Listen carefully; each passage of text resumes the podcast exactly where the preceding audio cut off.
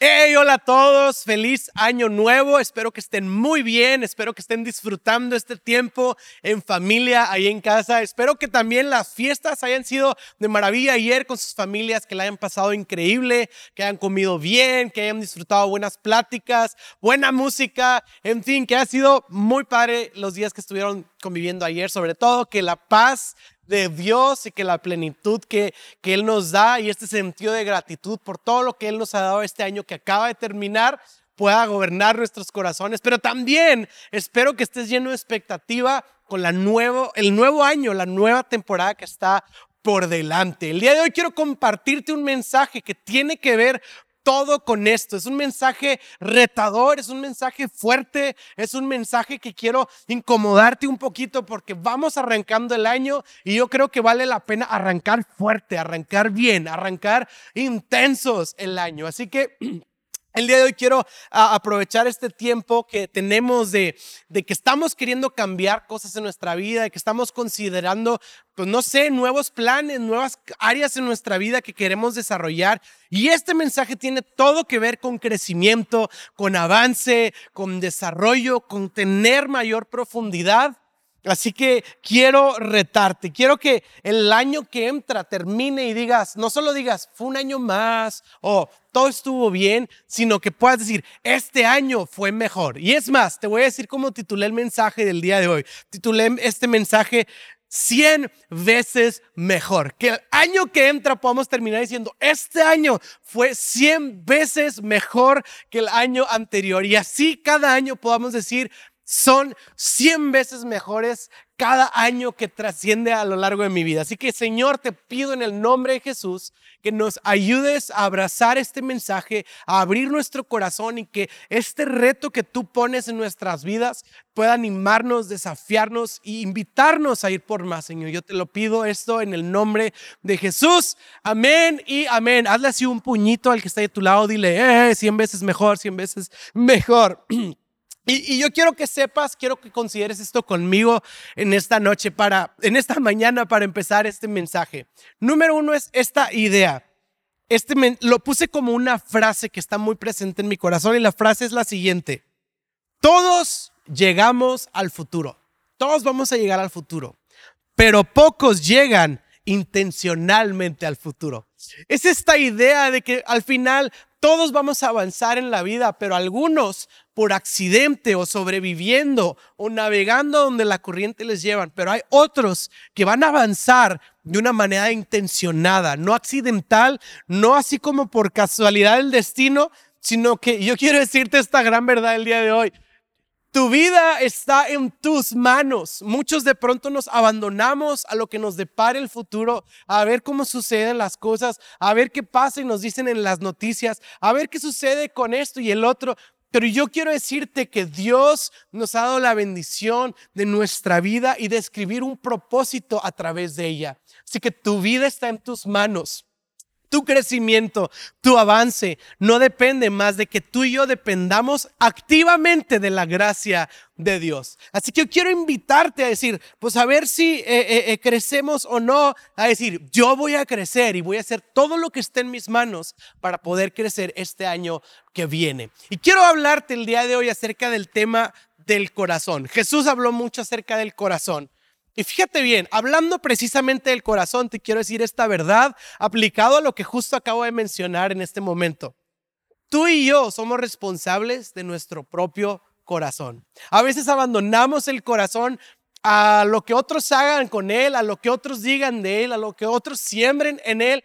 Pero yo quiero decirte el día de hoy que tú y yo somos responsables de nuestro estado, de nuestro corazón. Jesús, la palabra no, no dice, sobre todas las cosas guardadas, ojalá esté bien tu corazón. Sobre todas las cosas guardadas, pues ojalá y alguien, nadie le haga nada a tu corazón. Jesús, a través de la palabra, nos dijo esto, sobre todas las cosas guardadas, guarda tu corazón. La invitación o la instrucción es que tú y yo tenemos el control y la instrucción de tener nuestro corazón en un estado correcto. Y sabes, hablando del corazón, Jesús enseñó una parábola y habla de cuatro maneras en las que puede estar la condición de nuestro corazón.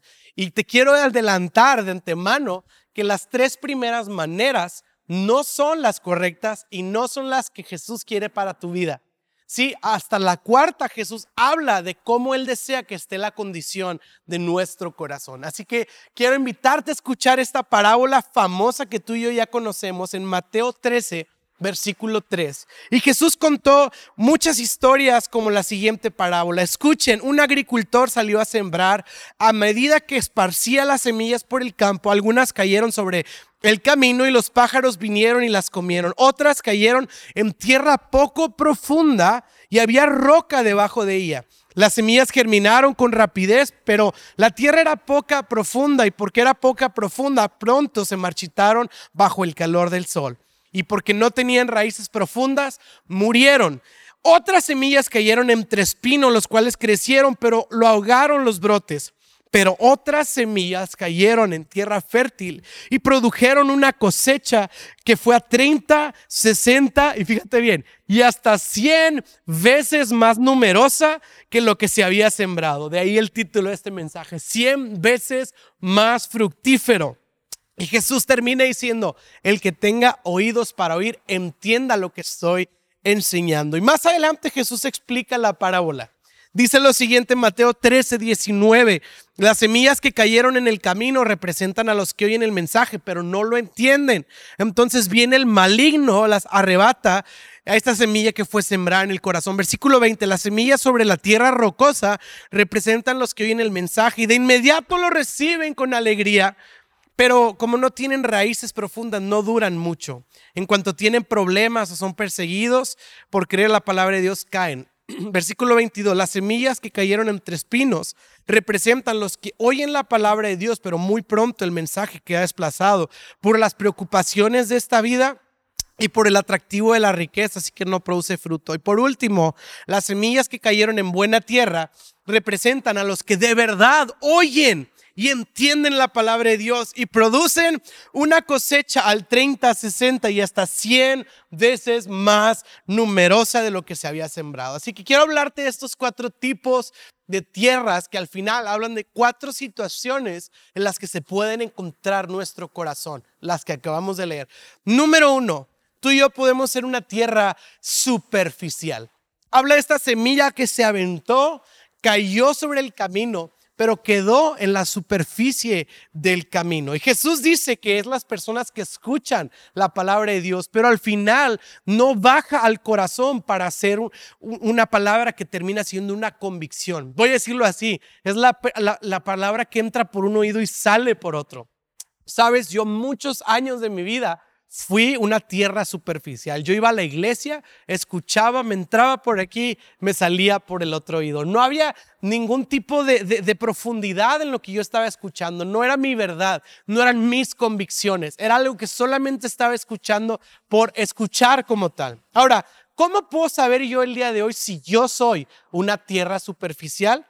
Y sabes, es contestando a la siguiente pregunta. ¿Cuánto has cambiado en los últimos meses?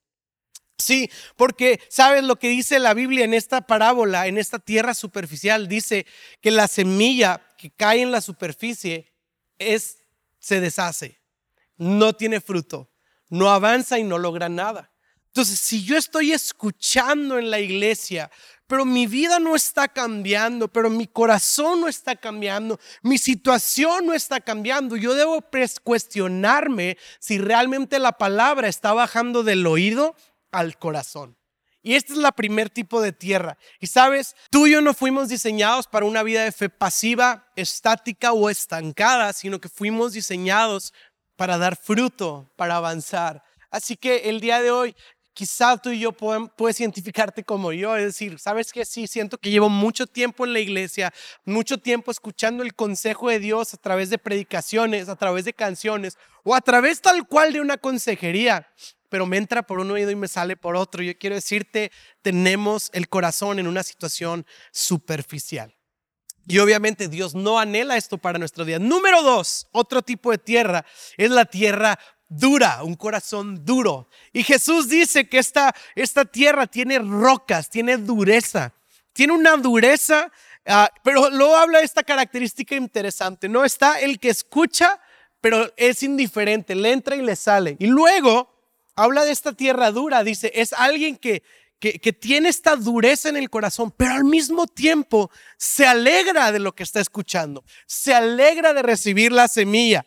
Quizá el día de hoy digo, bueno, yo sí voy a la iglesia, escucho la palabra, pero no me entra por un oído, me sale por el otro, sino que pues me alegro y digo amén, y digo yeah, y digo come on, y, y me alegra el mensaje y digo, wow, qué buen mensaje. Pero ¿cómo puedo entonces darme cuenta yo si realmente estoy respondiendo al mensaje o simplemente soy una persona que recibe la semilla pero tiene un corazón duro? ¿Cómo puedo identificar la dureza del corazón? Y la parábola dice que cuando esta semilla cae en un corazón duro, no dura mucho, porque rápidamente se desaniman por tener un problema con alguien sí, por los problemas que le rodean. No tiene profundidad. Realmente no hay una profundidad en el corazón. Sí llega al corazón, pero no hay profundidad. Y entonces es de corta duración. Y yo me he identificado tanto en esta también tipo de tierra. Ahora sí que yo soy el primero en todas estas, porque cuántas veces de mi vida iba a la iglesia y era año nuevo y ahora sí voy a estar bien con Dios y la emoción me duraba tres semanas. Voy a leer la Biblia ahora sí, leía Génesis 1, Génesis 2 y hasta ahí llegaba. ¿Cuántas veces he sido tan inconstante y no dura? Y es por eso, porque mi corazón está endurecido. Quiero irme al tercer tipo de tierra y esta tierra lo llamé así, la tierra pasional o inestable. Fíjate bien, este tipo de tierra escucha, se alegra y se emociona, pero el problema aquí es que no, no, no, no muere ante los problemas. Este tipo de semilla muere ante las tentaciones. La primer tipo de tierra es nulo, no tiene totalmente una apatía ante la semilla. El segundo tipo de tierra se desanima con los problemas, con los roces y con todas estas cosas que no son agradables. Pero este tipo tercero de tierra, la tierra pasional, es que cae y muere la semilla porque es seducida con tentaciones. Así que este tipo de tierra constantemente titubea, tiene un pie adentro y un pie afuera, depende de temporadas, depende de lo que le atraiga y, es muy inestable cuando se presentan las tentaciones y los problemas porque es una tierra que es muy fácil de seducirse, es una tierra muy apasionada que se deja llevar por todo aquello que le produce placer. Y también cuántas veces me he visto yo en esta situación de una tierra que por un, un día amas a Dios y otro día amas todo lo que es opuesto a Dios. Pero quiero ir al cuarto tipo de tierra y es la posición que Jesús anhela para nuestros corazones. Y es la tierra buena, la tierra fértil. Esta tierra fértil habla de personas que escuchan la palabra de Dios y la toman como su verdad y dejan que esta palabra no solo caiga al corazón, sino que haga raíz profunda en el corazón. Y esto hace que tú y yo produzcamos fruto, no solo al 30 o al 60, sino 100 veces más. Y esta es la tierra que Jesús quiere para nosotros. Por lo tanto, podemos concluir, tomando como referencia los primeros tres tipos de tierra, que esta tierra fértil de la que Jesús está hablando es una tierra profunda, haciendo el contraste contra la tierra superficial es una tierra que tiene raíces, haciendo el contraste con la tierra rocosa, o sea, dura. Y es una tierra que evita las tentaciones, haciendo contraste con la tierra pasional. Esta buena tierra tiene una cualidad muy particular y quiero, quiero estirar esta idea y profundizar un poco más en la idea de la tierra fértil para nuestras vidas. Quiero que te lo imagines así, en una tierra fértil entra una semilla cuando la semilla cae ahí, la semilla se rompe, la, semilla muere. Entonces la semilla empieza a echar raíz. Empieza a abrirse paso entre las cavidades que hay en la tierra y empieza a profundizar. Lo interesante de las raíces es que no son visibles muchas veces. Uno puede sembrar una semilla y entonces pasar mucho tiempo sin saber si realmente algo está pasando, hasta que de repente sale este fruto, sale esta planta y puede sostenerse porque primero creció hacia adentro y luego eso se manifestó hacia afuera. El tema interesante también acerca de las raíces es que es un proceso que toma tiempo y que quizá no es muy espectacular, quizá para algunos no es muy emocionante y muy visible porque no brilla como lo sería una tierra inestable o pasional. Es algo que, que pareciera ser algo tedioso para algunos, pero sabes, la bendición que hay en una tierra fértil es que el fruto permanece. Así que yo no sé tú, pero yo no, yo he estado en estas primeras tres tierras. Pero mi oración a Dios y el deseo que yo sé que Él tiene para nosotros es que tú y yo el día de hoy podamos ser una tierra fértil. Dios anhela que produzcamos fruto porque eso le da gloria a Él y eso bendice a todos los que nos rodean. Yo soy esposo y yo quiero tener fruto de Dios en mi vida para bendecir la vida de mi esposa. Yo soy hijo y quiero tener fruto de Dios en mi vida para bendecir a mis padres. Soy amigo y quiero tener fruto de Dios para bendecir la vida de mis amigos. Y soy papá y quiero tener fruto para la vida de mis hijos. Y espero que este sea el anhelo de tu corazón también, ser una persona fructífera y que cada año que pase en nuestras vidas podamos celebrar el fruto que Dios está produciendo en nuestras vidas. Y la pregunta es esta, ¿qué tengo que hacer para ser una persona fructífera? Y sabes, primero tienes que creer que muchas veces el proceso pareciera en vano porque no es visible es hacia adentro. Pero yo quiero animarte a decir que cada vez que tú y yo perseguimos crecer en Dios y dar fruto, no es en vano. Quizá nos encantaría verlo instantáneo, quizá nos encantaría que fuera momentáneo, es que solo oré cinco minutos. Es que solo leí tan pocos versículos. Es que solo le he compartido una persona. Y luego escuchamos a otros que salen en YouTube o en algún lugar contando algo extraordinario. Pero yo quiero decirte, nada de lo que tú y yo hacemos en Dios es en vano. Así que yo quiero decirte, ¿qué tengo que hacer para, para hacer esta tierra fértil? Yo quiero que pienses en esta semilla es dejar que la semilla abra paso, que la semilla quite todo lo que estorbe, que la semilla penetre y la semilla realmente pueda eh, eh, eh, perforar todo lo que está en la tierra para que pueda producir el fruto. En otras palabras, es dejar que Dios obre en mi vida, dejar que Dios se abra paso y anhelar que yo pueda quitar todo aquello que estorba a Dios para que Él pueda obrar en mi vida. Yo quiero que lo pienses de la siguiente manera. Cuando vemos a un deportista en las Olimpiadas ganar el primer lugar, es deslumbrante ver esa carrera, ver ese, eso, eso que hizo para ganar la medalla de oro. Y es emocionante, es, es wow y es admirable ver a alguien parado en una posición de primer lugar con el oro en esta medalla. Pero muchas veces pasamos de largo todo el tiempo de sufrimiento, de entrenamiento, el tiempo que no sale en la tele, el tiempo que no sale en los videos, el tiempo, el tiempo que no tiene oro, sino sudor y lágrimas y cansancio, el tiempo que tiene exigencia, el tiempo que tiene sufrimiento y disciplina de ejercicio, de, de rutinas de dormir, de alimentación. Pero sabes, todo ese esfuerzo en lo oculto da fruto en lo público. Así que yo el día de hoy quiero decirte, no nos dejemos deslumbrar por lo asombroso, por lo que se ve en la superficie. Dejemos que la palabra de Dios haga su obra en la profundidad de nuestro corazón. Y que el día de hoy tú y yo podamos decir, Señor, abre paso a tu palabra, abre paso y quita todo lo que estorba para que yo pueda ser una persona que da fruto para la gloria de tu nombre y el beneficio de todos los que me rodean. Yo anhelo esto para mi vida este año y espero en Dios que sea tu deseo también el día de hoy. Así que, ¿por qué no el día de hoy terminamos orando con esta idea? Dejemos la superficie Dejemos de estar en la orilla y vayamos a las profundidades de Dios. Dejemos de tener un corazón duro y tengamos un corazón blando y moldeable a la palabra de Dios. Y por último, dejemos las tentaciones y todo aquello que nos seduce de, que nuestra pasión se canalice solamente a la persona de Jesucristo, que es la persona que vale la pena toda nuestra vida, nuestra energía y nuestra pasión. Y que el día de hoy dejemos que Dios ponga esa semilla en nuestros corazones que abre paso y que produce el fruto en nuestras vidas. Así que déjame orar contigo en esta, en esta mañana y que podamos arrancar con esta visión este año. Yo quiero ser tierra fructífera. Yo quiero ser 100 veces mejor.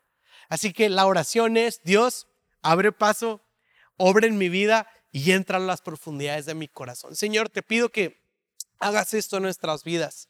Déjanos ver mucho fruto. Déjanos ver tu fruto. Y, el día de hoy queremos una tierra que está susceptible a que tu palabra eche raíces profundas, a que se abran paso hasta donde tengan que llegar, Señor. Ayúdanos a trabajar en las áreas quizá no visibles para otros, pero que sabemos que tú estás obrando en nuestro corazón y, creemos que el día de mañana veremos tu fruto para el beneficio de otros y la gloria de tu nombre. En el nombre de Jesús, amén y amén. Recibe un fuerte abrazo hasta la sala de tu casa. Feliz año nuevo. Ánimo, vamos a tener toda la fe y la expectativa de lo que Dios hará este año. Y créeme, vamos a ver mucho fruto cien veces más. Que Dios te bendiga.